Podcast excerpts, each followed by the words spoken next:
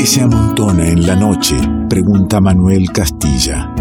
La música como fueguito que abraza, el vino que abre la charla y el alma. Nos encontramos con quien elegimos sea parte del revuelto. Ingredientes que se amontonan en revuelto.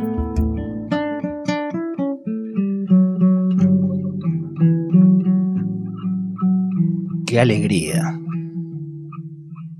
Qué alegría recibir gente querida, gente que uno admira, gente que charlábamos recién. Este programa cumple 20 años este año. Entonces, allá lejos, hace tiempo, un pibe que andaba tocando bien la viola. Ponele oreja, Ale, me dijo algún músico. ¿Qué podría ser? Quién sabe, no sé. Mogileski.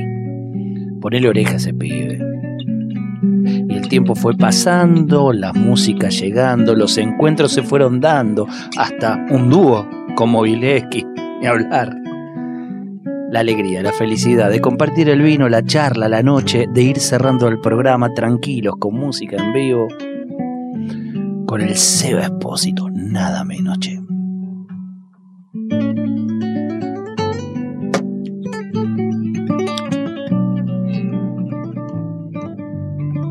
Thank you.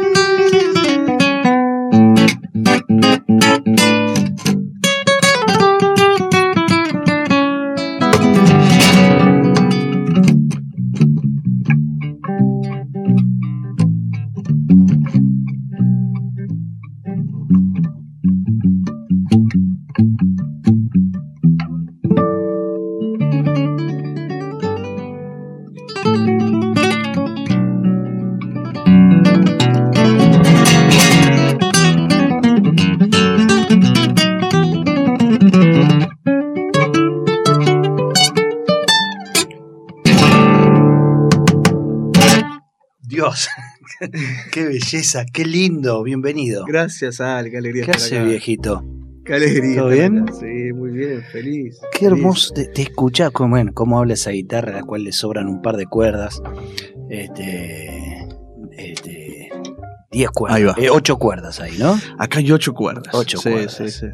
y, y todas sonando y todas hermosas. Hablaba hace un rato, contábamos mientras presentábamos música de, de Madre Tierra, que digamos música nuestra, folclórica, sonando en España. Y en un momento Silvina Tabush decía, este, bueno, mucho, mucho también de- del folclore se nutrió de lo que ha venido de España y escuché mucho españolismo acá recién. Sí, por supuesto. Y esto es un dejo de alegría flamenca, ¿no? Que es un palo como la chacarera nuestra.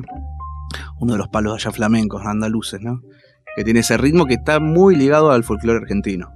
Porque es un compás compuesto, ¿no? Como, son, como tiempos en seis, ¿no? Como la chacarera, ¿no? O, o tiempos, este, como la samba también. Eh, entonces, una vuelta, mira, eh, y se me vino esto, eh, saliendo de gira con Gieco, eh, y venía este, ah, ¿cómo se llama? Núñez. ¿Lo tenés a Núñez, el vientista? Sí, claro. Carlos Núñez. Sí, Carlos Núñez. Claro, sí. Este era una gira que hicimos, bueno, eh, de música, una fusión de música latino- latinoamericana con, con música gallega, ¿no? Porque Núñez es bien representativa, digamos, de, del norte de, de España. toca gaitas, flautas, así, es un virtuoso. Y él decía, preguntaba en el micro de gira, el motorhome decía, ¿usted cómo sienten la música? ¿La sienten en dos o en tres? Y, era- y a mí yo me pareció, digo, claro, es como Buenos Aires está en dos, que es el tango, poner el rock, y el resto del país está en tres, porque la samba, el gato, la chacarera, el chamamé, todo es tres, ¿no? No sé, por ejemplo, eh, o, o- Sí. o por ejemplo, eh, un, dos, tres, un, dos, tres. ¿No? Estamos en tres. La chacarera también. Entonces decimos, che, y le- nuestro país piensa en tres. Siente en tres, respira en tres. Che, y Buenos Aires siente y palpita distinto que el país. Y Buenos Aires está. Sí, bueno. Epa. ¿eh?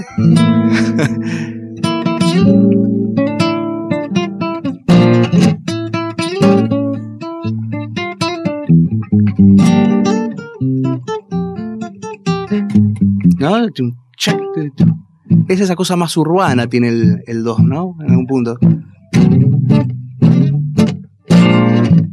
El otro, bueno, el balsecito, ¿no? El balsecito. Empieza no- ahí a y mixturar. el balsecito empieza a mixturarse. Pero sabés que no puedo sacarlo de, de- de nuestra historia eh, y de lo que nos pasa eh, y, y cómo en la música, en los músicos, eh, también hay, está este mensaje. Digo, eh, hay una separación, una un latir distinto Sí. de Buenos Aires con el resto de la patria. Sin embargo, nuevas generaciones, los músicos, antes era muy un músico de tango, era un músico de tango, un músico de folclore, de folclore, y ahora nos encontramos con, con esto, lo tenemos al Seba Espósito acá, y, y- y el tipo transita no solo es- esto, sino el flamenco que trajo recién, sino Claro. lo que hablábamos hace un rato fuera del aire, eh, de la influencia jazzística que, Sí, que es tan bienvenida y, y todo, todo eso tan ecuménico, digamos, me da a pensar un mundo mejor. Por, en algún momento, lo, creo que lo tenés en tu WhatsApp, ¿no? Eh, la música nos salva. Sí, la música nos salva. Sí. Hay, hay algo de, mm, de derribar como las fronteras, ¿viste? O que las líneas de las fronteras, ¿viste? Sean como muy transparentes. La música tiene ese poder porque recién vos hablabas de España y de la música argentina y digamos el tango más más popular, más vendido en la historia de Argentina es eh, ¿no? Bueno, la comparsita tiene la, la cadencia flamenca, que es esta. Me pongo docente, ¿no? Pero, A mí me encanta. ¿no? Que. O sea, y es un tango, y el tango está, pero atravesado por la música andaluza. De hecho, hay un palo flamenco que se llama tangos, ¿no? Con S, Sí. que es del siglo XVIII, y después acá, digamos, el tango del siglo XX. Entonces decís, che, bueno, ya la palabra tango ya estaba. Sí, claro. eh, este, recuerdo de viejos tiempos de, de radio y de otros programas con, con un grupo de flamenco eh, que no recuerdo ahora el nombre. Mirá vos, bueno, por supuesto. ¿Un grupo flamenco de acá? No, no, de allá, Ah, de allá. que había venido de visita. Eh, digo, uno siempre anduvo difundiendo aquello que no era lo más comercial, por eso no me acuerdo si Ah, claro, en este ¿quién será momento. Eh, y, y claro, tenían un tango también en, en su repertorio. Si bien no eran de visitar habitualmente la Argentina ni nada por el estilo, pero es cierto, desde el palo del flamenco este, le entraban al tango también. Y sí, el tango es uno de los pocos palos flamencos que está en dos tiempos, ¿no? Que está como el cuarto, como el tango, como los, nuestro tango.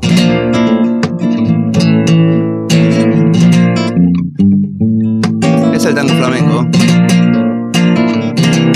Y el nuestro. O sea que está, todo está cerquita. Me lo trajiste, los mártires del compás. Ah, los mártires del compás. Los mirá, Mártires del Compás. claro. Sí, este, Muy vinieron bien. a la trastienda, me acuerdo, éramos, ¿cuántos éramos? 30 viéndolos Wow. a, a los mártires ahí en, en la trastienda. Estoy hablando de hace mucho. Grandes eh. personas esos en vivo, ¿no? Uh, mara- showman, no, no, ¿no? una maravilla. Sí, claro, Inolvidable para mí. me imagino. Che, eh, vos sabés que te contaba también fuera del aire hace un rato que eh, hace no mucho tiempo cambiamos la cortina donde comienza el, primer bloque del, del programa, digamos, el, el comentario apertura o la bienvenida al oyente, que que hemos puesto un tema de Pepe Luna, hablando de guitarristas, Sí. hablando de guitarristas queridos, de gente que se extraña, el Pepe Luna. Totalmente. Eh, Sandra, Sandra Rizzo, su, su compañera, me- nos ha regalado uno, uno de los temas todavía no editado del último disco que, que Pepe Luna terminó y, y luego partió y todavía no, no se ha editado ese disco. Nosotros tenemos a partir de, de ese momento eh, el, el tema de Pepe que vino a, a correr otro hermoso tema, que era nuestra apertura. Y esto para traerte nuestra apertura, corría sobre, sobre un tema que, que vos tenés con el Guille Delgado, Guillermo Delgado, contrabajista. Hablábamos recién del Juan Panavarro, otro gran contrabajista, el Guille Sí, Delgado. ¿eh? claro. Sí, gran, gran contrabajista, que bueno, ahora está radicado ya en Córdoba hace rato. Sí, Eh, tiene un trío allá eh, que se llama Aura, si no me equivoco. Este, hermoso. Aura, igual que el de Poppy Sí, Spatoco. igual, ¿viste? Sí. Mira, Trío también. Por Y- eso. Pero con, con guitarra en vez de piano. Y mm, bien, y este. Y bueno, se lo extraña Guille, sí, gran compañero de ruta, hemos viajado. tremendo. Este, pero me hiciste recordar, lo trajiste a Pepe y mm, ese disco que Pepe estaba grabando, que grabó y que vos estás. Eh, a mí me fue compartiendo los temas, Pepe, ah, mirá. para que yo, nada, como una escucha de Sí, sí, sí, compañero guitarrista amigo, de, que, que me parecía, y el audio, como a mí me- yo me gusta meterme en la producción. Y, el- y así que lo seguí bien- de cerca, esa grabación. Mirá, qué acompañamiento. Sí, que estaba Gaspar, Titelman en la percusión. Sí, sí, sí. Hermoso. Este, se lo extraña mucho a Pepe, se lo extraña mucho. Claro que sí, claro que sí. Hermoso tipo además, ¿no? Sí. Bueno, para, para escuchar me traje algo que, que me, a mí, me, me- viste, cuando estamos grandes vivimos con algunos recuerdos que nos acompañan muy lindos eh, y tu, tu compartida con, con el Guille Delgado, ese lindo, lindo dúo, el disco es Sin Cabeza, Sí. que lo tenemos en la discoteca compartido para quien lo quiera escuchar completo. Tiene un tema que eh, la primera vez que lo escuché fue por el Quinteto Urbano, Ah, claro.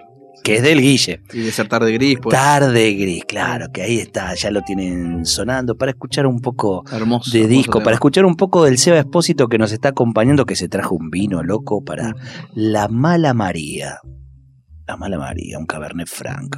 Po, 1700 botellas nada más. Bien, tenemos una de esas. Mm.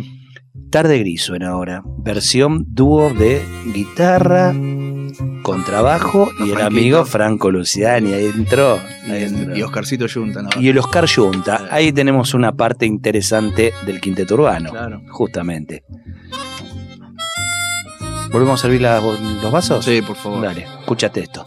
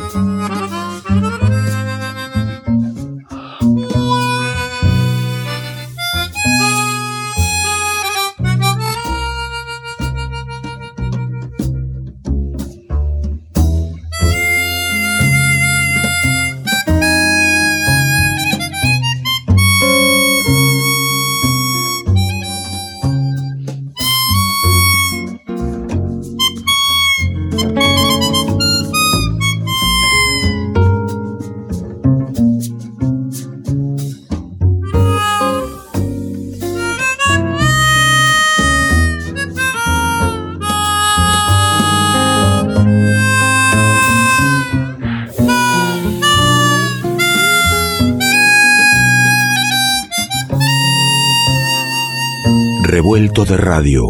El todo es más que la suma de sus partes. ¿Qué es lo que nos hace iguales? ¿Qué tenemos en común con los demás? Que somos todos diferentes. Revuelto de radio. El todo es más que la suma de sus partes. Estamos con Seba Espósito. Ya ahora sí, en la tramo final del programa. Hermosa charla y encuentro con el Seba Espósito. Con músicas. Música en vivo, la guitarra de ocho cuerdas, pero también algunos disquitos como Sí, este. Me con el- encanta, me encanta esto de compartir. con el Mogileski. Este con el móvil. Ah, Y uno de los temas que también escuché por Puente Celeste y qué lindo volver a encontrarlo en esta versión. Escucha, escucha, escucha,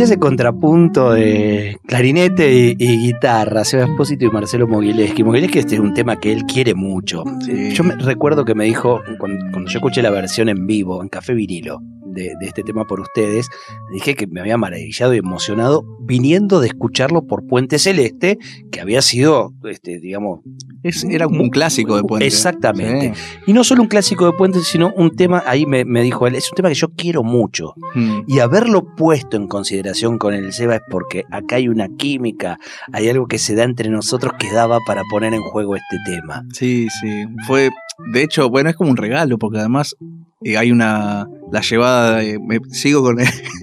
Hoy viene el maestro. ¿Viste? Es un vals. Claro. Este, claramente es un vals. Y acá nosotros lo tocamos en cinco, ¿no? Que es un, un vals rengo, ¿no?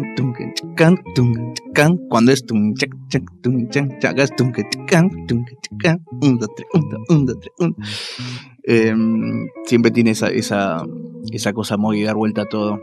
Em, hablando como veníamos hablando antes de los maestros, antes estamos bien fuera del aire, hablábamos de Juan, Faluro, de Quique, de Quique Sinesi, Quique Sinesi, vamos- el negro Aguirre. el Negro Aguirre. Nombramos un montón de gente. Sí, en el nombramos un ese. montón.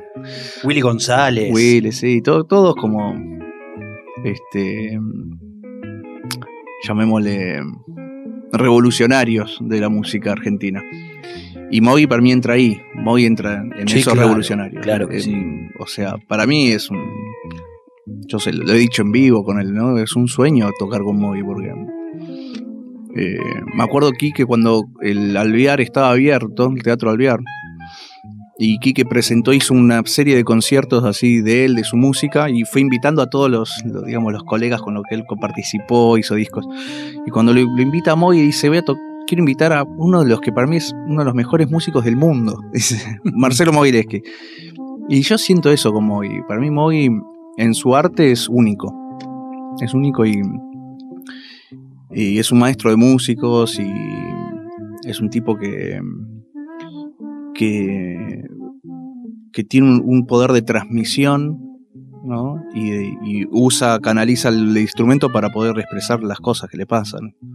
Eso es lo más importante para mí del, del- del arte y la música. Y me parece que eh, en ese lugar ¿no? de maestro que, que- que lo pones es uno de esos que uno le agradece, además de toda esa técnica maravillosa que tiene, que puede transmitir, toda esa mirada sobre la música y el arte, es eh, eh, que son tipos que te dan alas, Sí, total.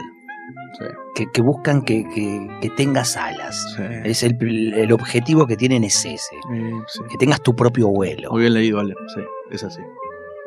Es una maravilla. Es eso. una maravilla. Bueno, vos eh, que, que venís, eh, vuelvo al inicio, ¿no? De hace, hace 20 años empezaba este programa, es un pendejo de 20 años. Sí. Digamos, y hoy estás en, en- en el lugar donde a lo mejor también dijiste, me pongo en docente. Bueno, tenés a los pibes que van viniendo, a esos que Sí, eh, pasarán por revuelto dentro de un tiempo, sí, no sé, conducido por, por alguien No, más joven que yo. También flasheo porque me pasa que veo.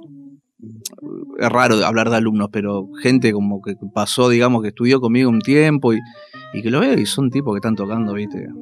o sea, con Teresa Paroy. O sea, son monstruos, ¿viste? Que se tocan en la vida. Eh, es hermoso, es hermoso y también habla de la edad de uno, ¿no?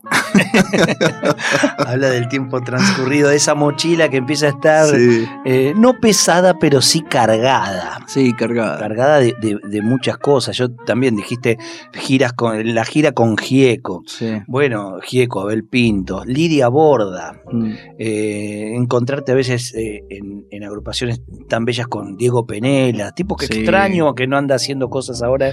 Y Diego está, bueno, está siendo padre hace un año. Claro, claro. está siendo padre. está siendo padre, pero se lo extraña Diego. Pero bueno, está con su orquesta Catalejo, que está buenísima. Hermosísima. Hermosísima. Hermoso proyecto. Para quien nunca lo escuchó, eh, en vivo ellos musicalizan eh, cómics. Sí, así es. Es maravilloso lo Historietas, sí. Sí, Tuve la, la- la- la fortuna de, de componer una música para la Catalejo. eh, de, ¿Cómo se llamaba esta historieta? Eh, las puertitas de- del señor López. Esa. Las puertistas del señor López. ¿Recordás algo de eso? Ay, no, me mataste, me mataste. no, no, no. Pero, pero es algo así, si querés. Se me puede venir algo. Le hice pelota la afinación que tenía preparada para lo que iba a hacer. No importa, pero. Pero esto es lo más lindo que uno disfruta, ¿no? Sí. Mientras te digo que me había olvidado de com- compartirte, mira, tengo una, unas galletas de, de cúrcuma y pimienta ¡Epa! con masa madre. Es que bien eso. Sí, toma. A ver. Te dejo ahí porque eh, eh, como él trajo el vino, yo hoy traje, aporté otras cosas. Me dijo, voy con un vinito. Dije, bueno, vamos a traer un poquito de Mm. quesito, un jamoncito crudo y, y esta cosita. Con- siempre te atiende, ¿viste? Con el quesito, el jamón. Y tira así una data de ahora de las, ¿viste? Que vas a ir, la nuececita, la castaña de cajú. Algo así. Un onda.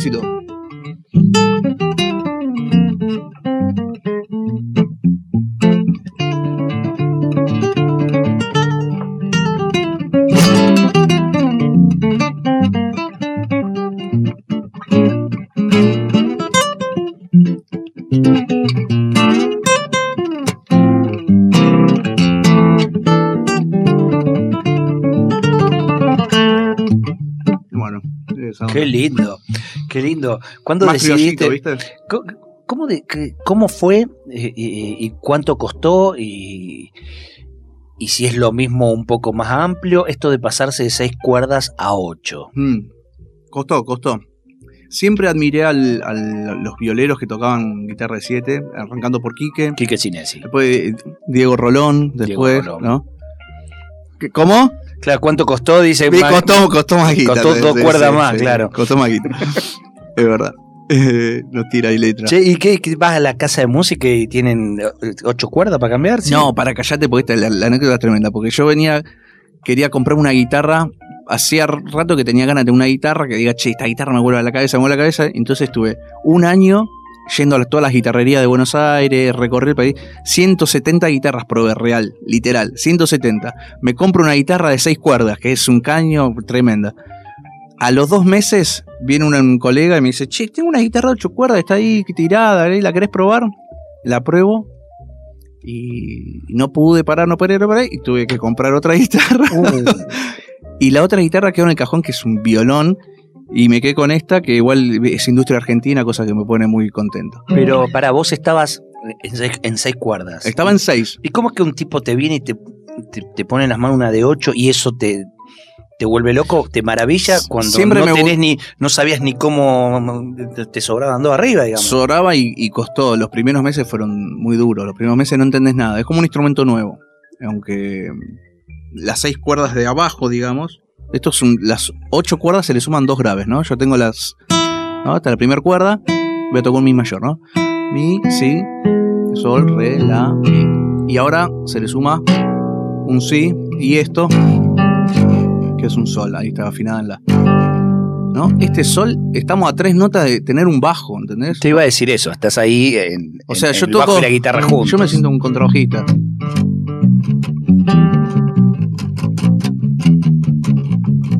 Que es lo que siempre quise ser en realidad.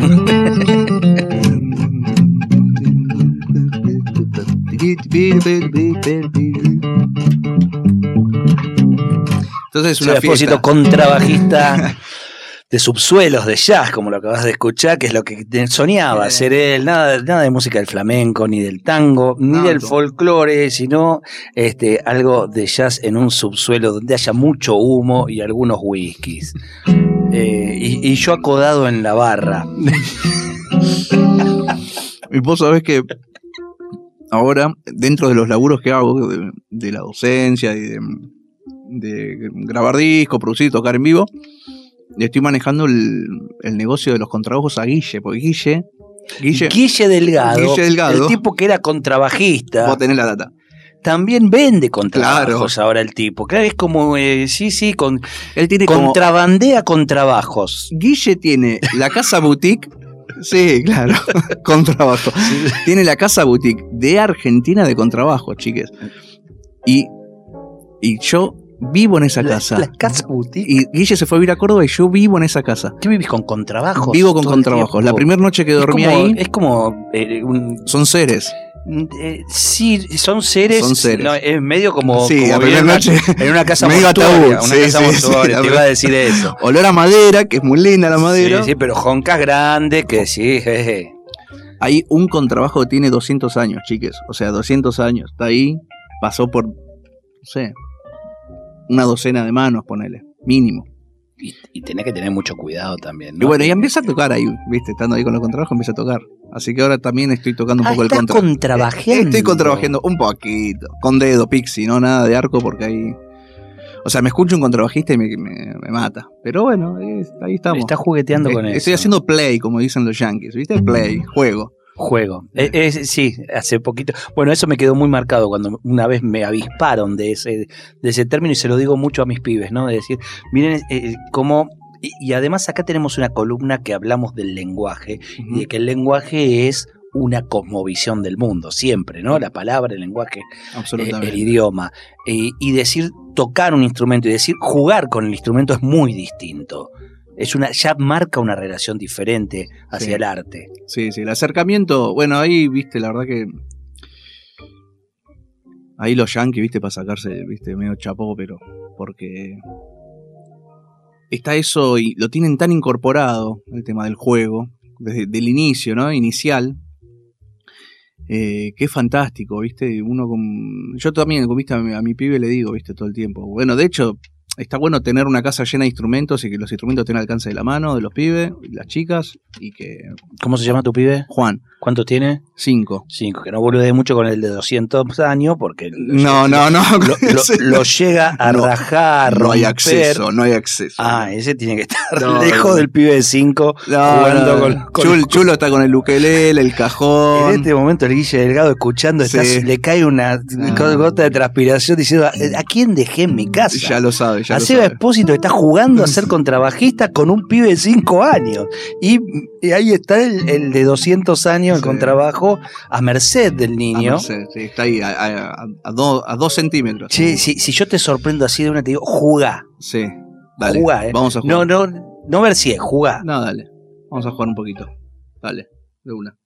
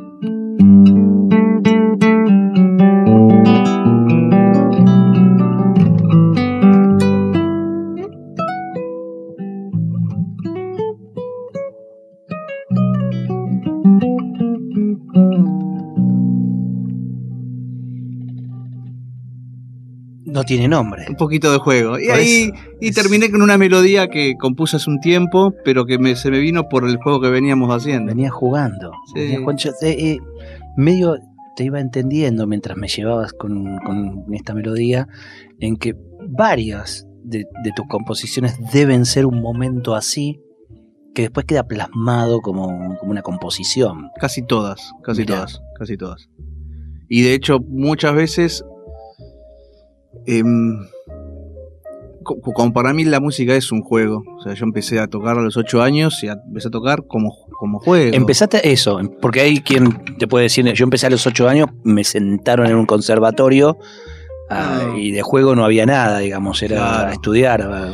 Lo veo eso, lo veo, lo veo, lo veo en colegas, lo veo en un montón de gente.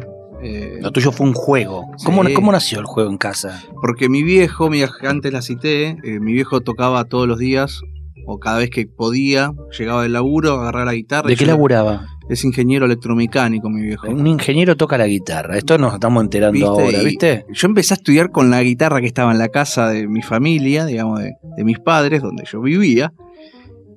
Y en el descubro, después de que mi viejo sacaba la guitarra y siempre tocaba. A orillita del canal. Sueña la guitarra. De la, la noche dentro de lo Valderrama. Cuando me enteré que Valderrama, la Lucero solito era un bulo, viste, una cosa clara, que estaba en la ruta, dije, ah, bueno. mi viejo, mi viejo era, claro. Eh, bueno, pero gracias al viejo descubrí al Cuchi, así que gracias, viejo. Hablar. Genio total. En la guitarra esa estaba en una funda y en esa funda había unos como unas hojitas con acordes, ¿viste? Que mi viejo había estudiado eso en el conservatorio. Eh, y algunas pen- pentagramas, qué sé yo. Entonces empecé ahí medio autodidacta a leer eso y empecé. A miércoles. Sí. Y tomé unas clases con un profe que daba ahí en la escuela y así arranqué y empecé a sacar canciones de oído, ¿viste? Escuchaba a Mercedes Sosa, Víctor Heredia y sacaba las canciones y las empezaba a tocar y así fue. Siempre fue un juego para mí. Y para mí, es, o sea, la.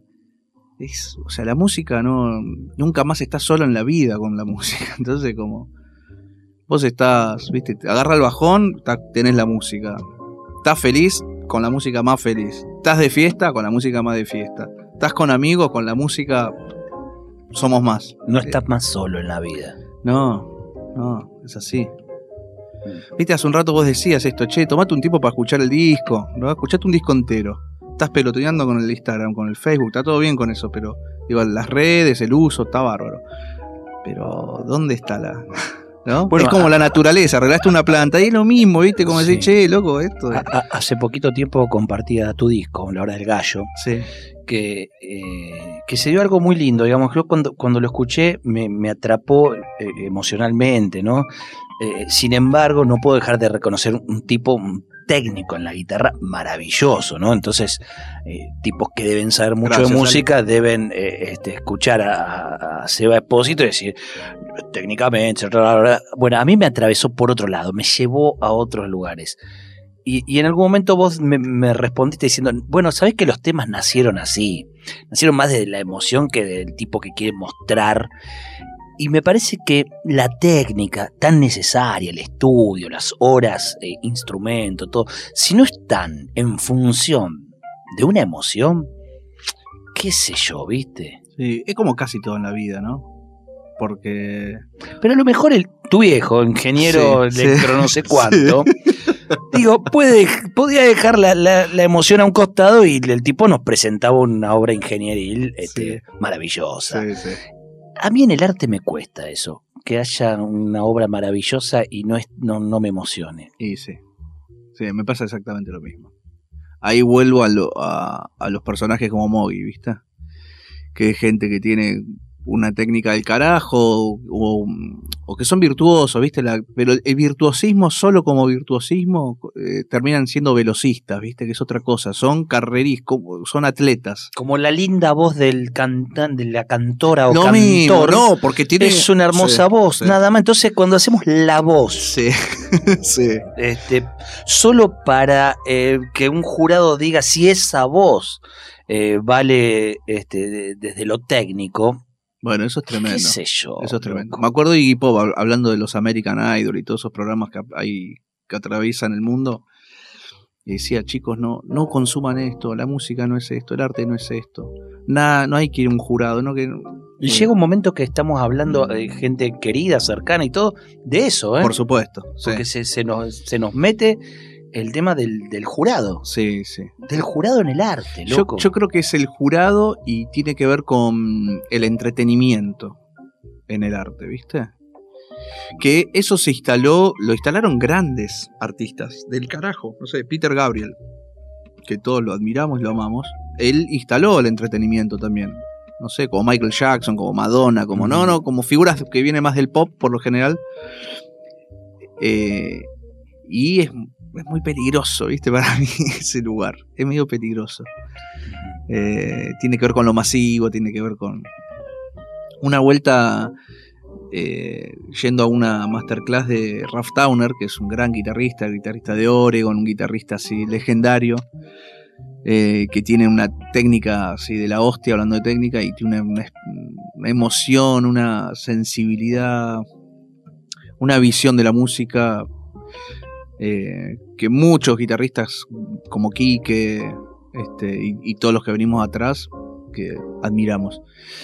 Y el Kia decía, mira, yo toco una noche toco para cinco personas y otra noche toco para cinco mil personas. La noche que toco para cinco mil personas en un bar en Oregon, dice, no entiendo por qué esos cinco tipos me vinieron a ver a mí, dice.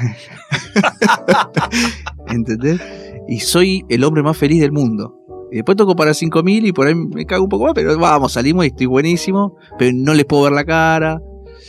Y hablaba un poco de ese contraste, ¿no? De una figura, de un artista que uno admira y que está en, es en las grandes ligas y que está. Que a algunos a veces nos pasa, qué sé yo, no sé, como hoy tocamos en el SSK y hay, no sé, 1500 personas y después tocamos en vinilo y hay 50. Es así. Sí, claro. Eh, y que este tipo de programas que nosotros hablamos, lo que instala es, lo importante es la audiencia, es la cantidad, ¿no? ¿Quién te vota? ¿Quién te ¿Cuántos vota? te ¿Vota? Dice, che, pasa por otro lado, ¿viste? Dice, nosotros estamos acá, somos cuatro, yo estoy tocando y soy el más feliz del planeta. Pero por ahí somos más. ¿Te llamaron para ser jurado? A mí me llamaron para ser jurado en La Voz, no, a mí me llamaron. Yo he sido jurado de, de unos premios, bueno, los premios de, de la música y todo. Y la verdad que con todo cariño a toda la gente del premio Gardel y todo, eh, yo renuncié como jurado, pero no por el premio en sí, sino porque yo no me sentía capacitado para estar eh, de jurado de, de los músicos que quiero, que admiro, que disfruto tanto. Y Es decir, un lugar complejo, ¿no? Claro, y decir, no sé, Seba Espósito es mejor que Franco Luciani. ¿Quién soy para decir que.? Yo entiendo que son necesarios, que hacen bien, que son una palmada en, en el hombro y todo, pero no, no será una palmada mía en tal caso. Está muy bien, está muy bien. Este, Mi palmada chiquita este, es acá, Sí. en este lugar donde se puede compartir aquello que, que se viene haciendo, que se viene intentando. 20 años de palmada, papá. 20 años. Felicitaciones, Ale. Este, bueno, palmeamos no con música entonces, Vamos, loco, que vamos. es lo interesante. Sebastián Espósito se llama Hay un disco, La Hora del Gallo. Sí. Y bueno, vuelvo a lo mismo, ¿no? Si uno no tiene el rato para los treinta y pico, 40 minutos que dura este, La Hora del Gallo. La hora del este, gallo dura 25, 22 ¿22? minutos. Sí. Claro, Es muy Lo breve. que pasa es que yo. ¿Te, te acordás cuando te dije, vengo de escuchar tres veces La Sí, Hora del Gallo? sí. Tres veces una tarde lo escuché porque. eh, nada, me llevaba. me- te- el tipo te agarra la mano y te lleva a un paseo maravilloso, extraordinario. Qué lindo, qué lindo eso. este, de la mano de su música, de su creación, que insisto, parten de las emociones primero. Después viene la cabeza, todo eso que vino explicando como buen docente que es, eh, este, qué es lo que va a andar mezclando, mixturando de, de- de todo su camino musical. Pero primero está la emoción. Así vamos cerrando el programa, Seba. Me Gracias. queda Ale. para escuchar algo más tuyo. Feliz de estar acá, agradecido.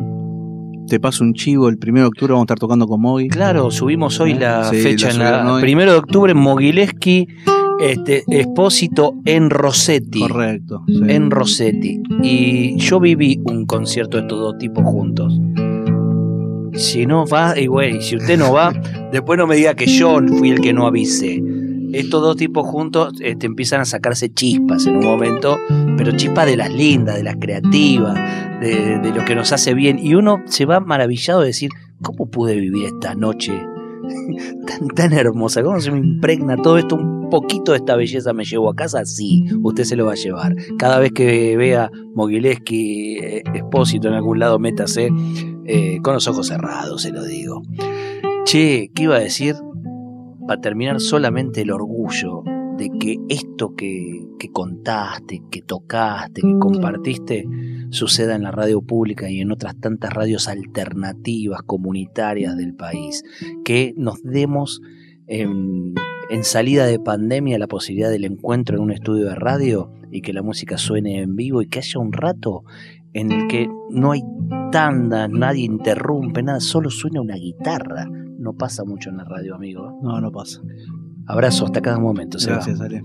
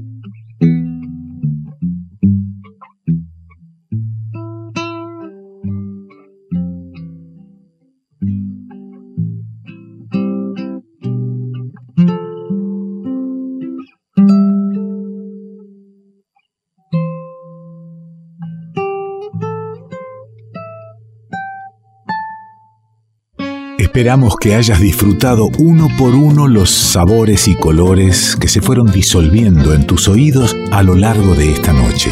Y ojalá quede un espacio para un próximo encuentro. Revuelto de radio.